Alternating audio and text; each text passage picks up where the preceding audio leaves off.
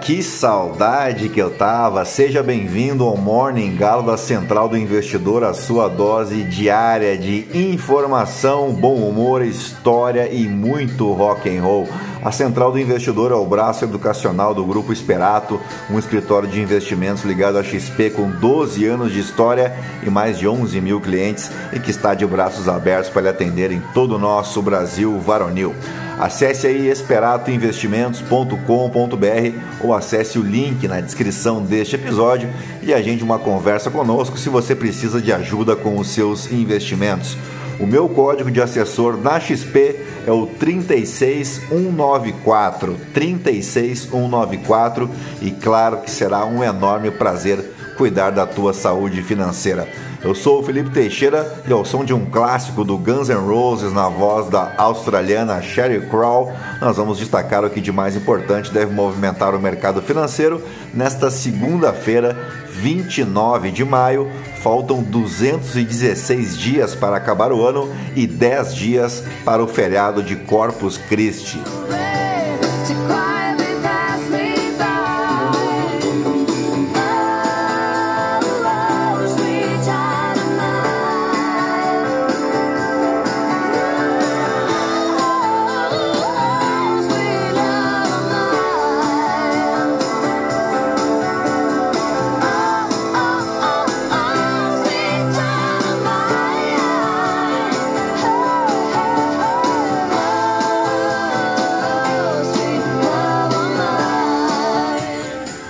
Muito bem, são 6 horas e 39 minutos, 15 graus aqui em Itapema. Hoje é Dia Mundial da Energia. A data foi estabelecida pela Assembleia Geral das Nações Unidas em 1981. A data serve como um lembrete de que é fundamental garantir o acesso universal a serviços energéticos confiáveis e sustentáveis, especialmente para as comunidades mais vulneráveis. Além disso, o Dia Mundial da Energia incentiva a pesquisa e o desenvolvimento de tecnologias limpas e renováveis, visando a transição para um futuro energético mais sustentável. Também é Dia do Geógrafo, em homenagem à data de nascimento do famoso geógrafo e cartógrafo brasileiro Milton Santos ele nasceu em um 29 de maio de 1926 em Brotas de Macaúbas, na Bahia, e se tornou uma figura proeminente na área da geografia, sendo reconhecido internacionalmente por suas contribuições. Os geógrafos têm como objetivo estudar e interpretar os fenômenos que ocorrem na superfície terrestre, analisando as interações humanas e naturais que moldam o espaço em que vivemos.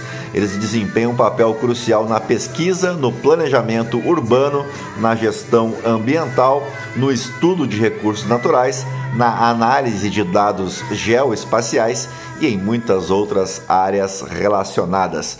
Também é aniversário do município de São Pedro do Turvo e Potim, no interior de São Paulo, aniversário do município de Ajuricaba, no Rio Grande do Sul, e aniversário de emancipação política da cidade de Uruguaiana, lá no Rio Grande do Sul, que possui uma grande importância histórica, né, devido à sua posição estratégica, que ao contrário do nome do que o nome sugere, Uruguaiana faz fronteira com a Argentina, não com o Uruguai, né, e tem o seu papel de destaque nas guerras e disputas territoriais.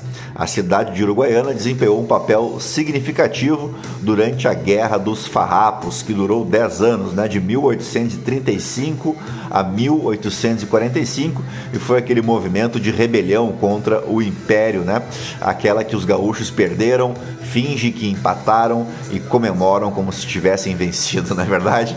Uruguaiana foi palco de batalhas importantes e serviu como base para os revolucionários gaúchos. Além disso, a cidade foi cenário da Batalha de Uruguaiana, que daí foi mais para frente durante a Guerra do Paraguai, isso entre 1865 e 1866, onde as forças brasileiras conseguiram uma vitória decisiva para o desfecho da guerra.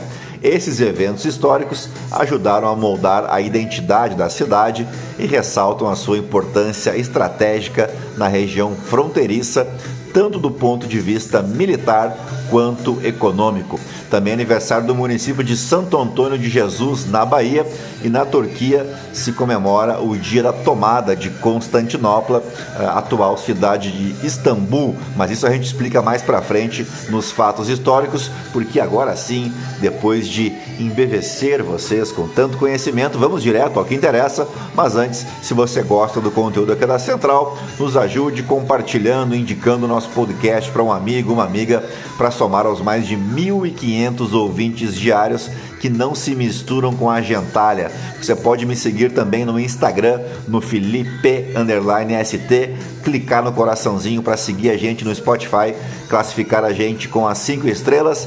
E é isso aí, gentalha, gentalha, gentalha. Vamos operar!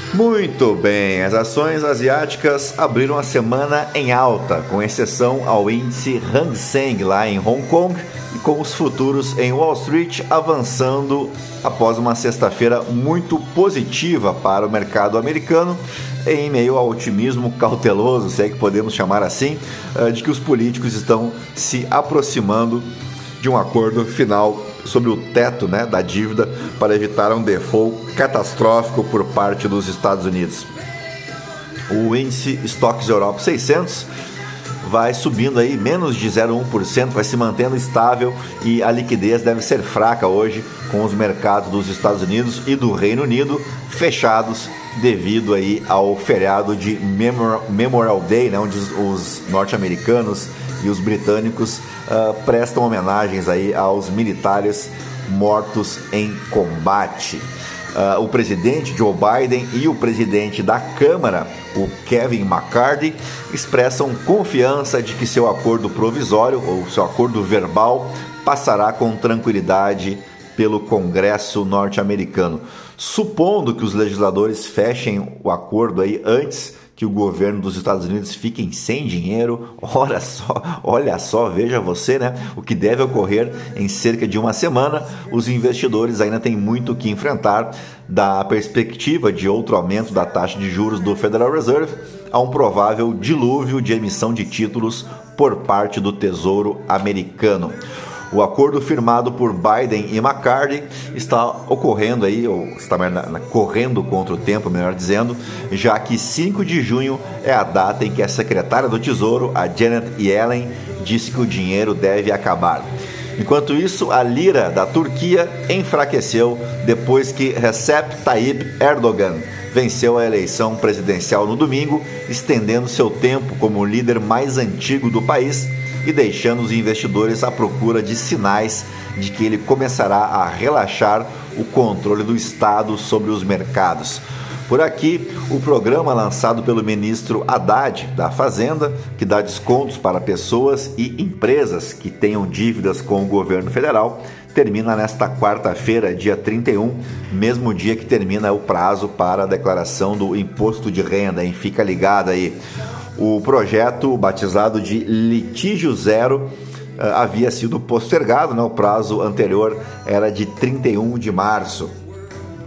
Bem, essa iniciativa oferece os seguintes benefícios para pessoas físicas, micro e pequenas empresas com dívida de até R$ 78.120, porque esse valor, porque ele equivale a 60 salários mínimos, desconto de até 50% sobre o valor do débito pessoas jurídicas com dívidas acima de R$ 78.120, desconto de até 100% sobre o valor de juros e multa. Consideram-se créditos irrecuperáveis ou de difícil recuperação. Podem usar prejuízos fiscais e base de cálculo negativa de CSLL, né, a contribuição social sobre o lucro líquido para abater as dívidas. Já as pessoas jurídicas com dívida acima de R$ 78.120 descontos de até 100% sobre o valor de juros e multa. E aí consideram-se os créditos irrecuperáveis ou de difícil recuperação e podem usar prejuízos fiscais e a mesma base de cálculo negativa da CSLL também para abater as dívidas. E dito isso, vamos às principais manchetes do dos portais de notícia no Brasil e no mundo ao som de Creed.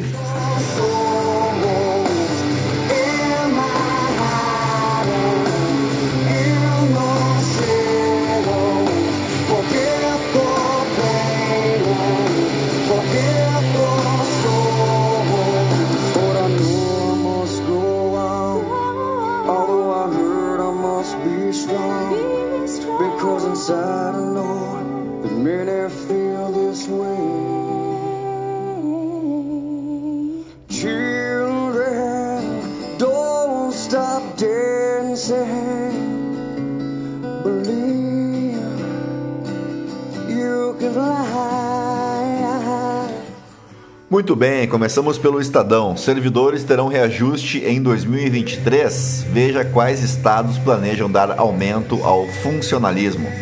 Análise: proposta de Lula e Alckmin para a indústria é um bom começo, mas tem omissões.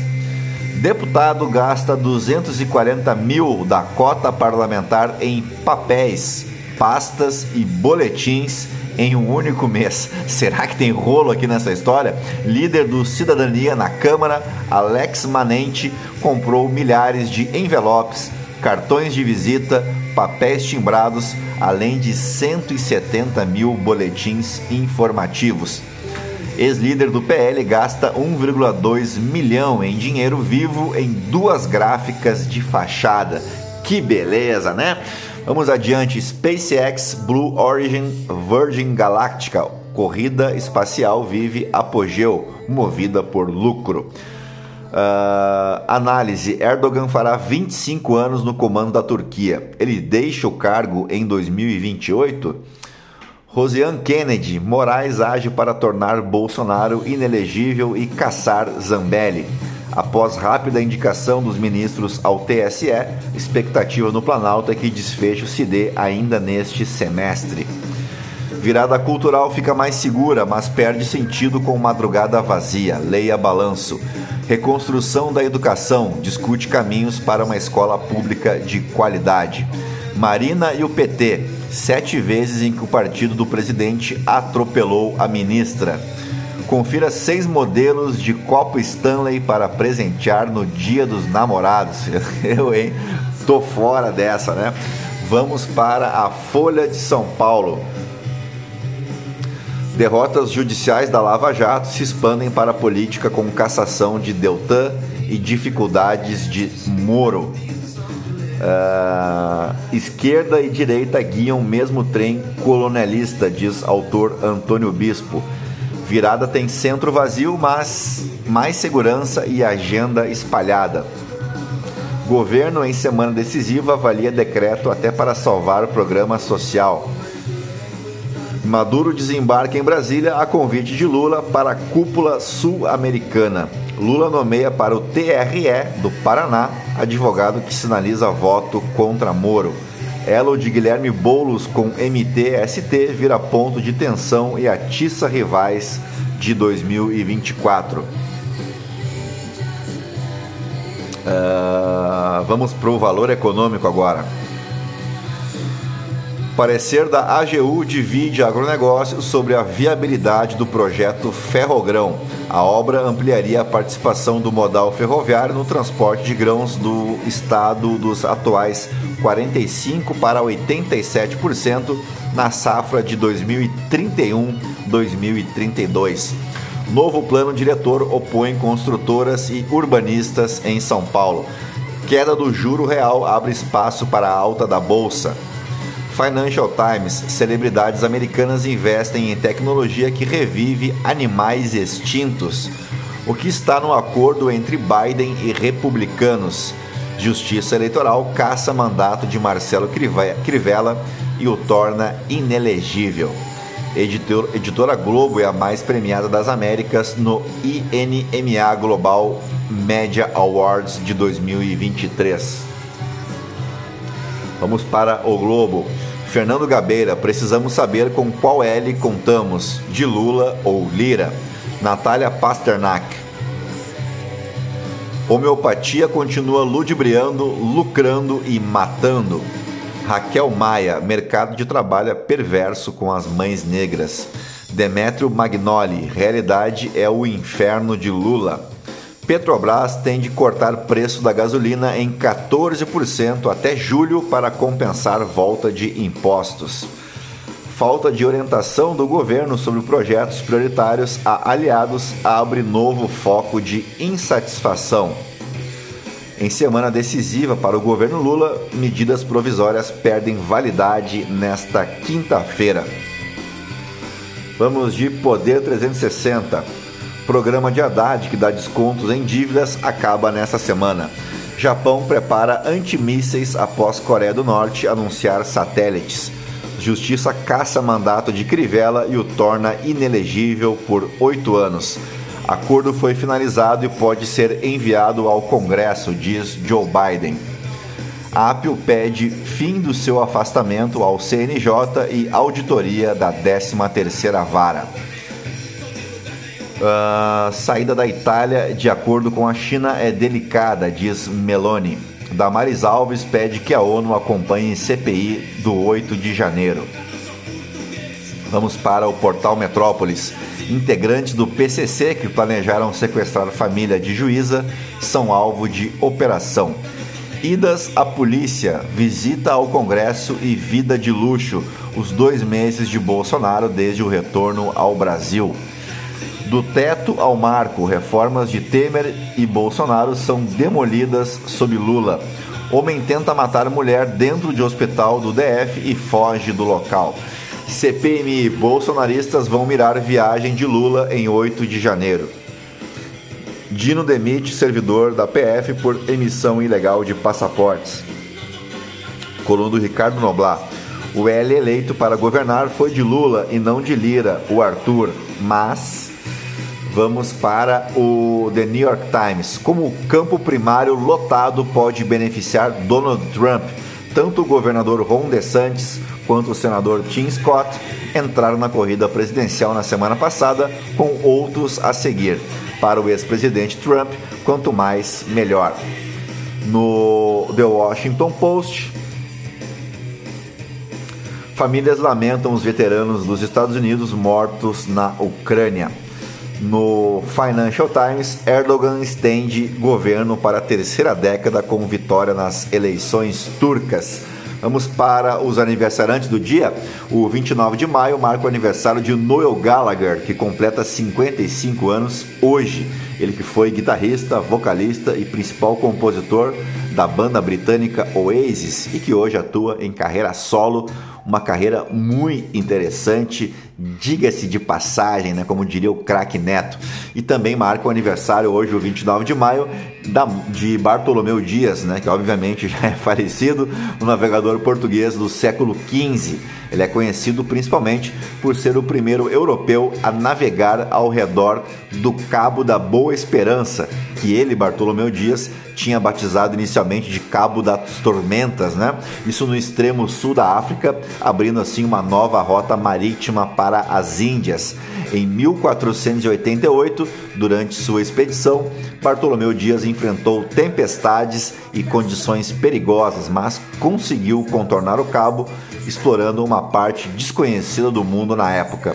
Sua coragem e determinação abriram caminho para futuras explorações marítimas e estabeleceram a presença portuguesa nas rotas comerciais, contribuindo para o desenvolvimento do comércio internacional e da expansão colonial europeia. Bartolomeu Dias deixou um legado duradouro como um dos grandes navegadores da era dos descobrimentos, os descobrimentos sempre bem entre aspas, né? Nos fatos históricos, começamos pelo ano de 1453, quando em um 29 de maio ocorria a queda de Constantinopla. O sultão otomano Maomé II, o conquistador, uh, depois conquistava Constantinopla uh, depois de um cerco de seis semanas, pondo fim a, o Império Bizantino, né? um evento que muitos consideram marcar aí o fim da Idade Média e o início da Idade Moderna. Lembrando que o Império Bizantino seria o Império Romano do Oriente, né? enquanto a cidade de Roma abrigava a capital do Império Romano do Ocidente. Vamos agora para o ano de 1936, quando foi criado o Instituto Brasileiro de Geografia e Estatística, o IBGE, com o nome antigo Instituto Nacional de Estatística. Isso também é um 29 de maio, mas de 1936. Em 1953, Tenzing Norgay e Edmund Hillary se tornavam os primeiros humanos né, atingir o cume do Monte Everest, simplesmente a montanha de maior altitude da Terra. Seu pico está a 8.848 metros acima do nível do mar, isso na subcordilheira Mahalangur Himal dos Himalaias, lá na fronteira entre o Nepal e a China. No ano de 1982, o exército britânico derrotava o exército argentino na Batalha de Goose Green, isso no contexto da Guerra das Malvinas, né, que foi um conflito armado que ocorreu entre a Argentina e o Reino Unido em 1982. A disputa era pelo controle das Ilhas Malvinas, um território localizado no Atlântico Sul que era reivindicado pelos dois países. A Argentina, governada por uma junta militar, decidiu invadir as ilhas que estavam sob controle britânico. O Reino Unido respondeu enviando uma força-tarefa militar para retomar as ilhas. A guerra resultou em um conflito intenso com batalhas terrestres, aéreas e navais. E após cerca de dois meses de combate, as forças argentinas se renderam e as ilhas permaneceram sob o controle britânico. O conflito teve impacto significativo nas relações, obviamente, entre os dois países, na política interna argentina e nas questões de autodeterminação e soberania das ilhas. E assim fechamos o nosso Morning Galo de retorno aí de viagem, né? Quase 10 dias sem Morning Galo. Tava morrendo de saudade, mas agora já estou de volta em casa aqui em Itapema. Então essa semana aí seguimos a vida normal, tá legal? Vou correr lá para fazer o Morning Call agora no YouTube e espero vocês amanhã com mais uma edição do Morning Galo. Um grande abraço para vocês. Até mais. Tchau. Fui.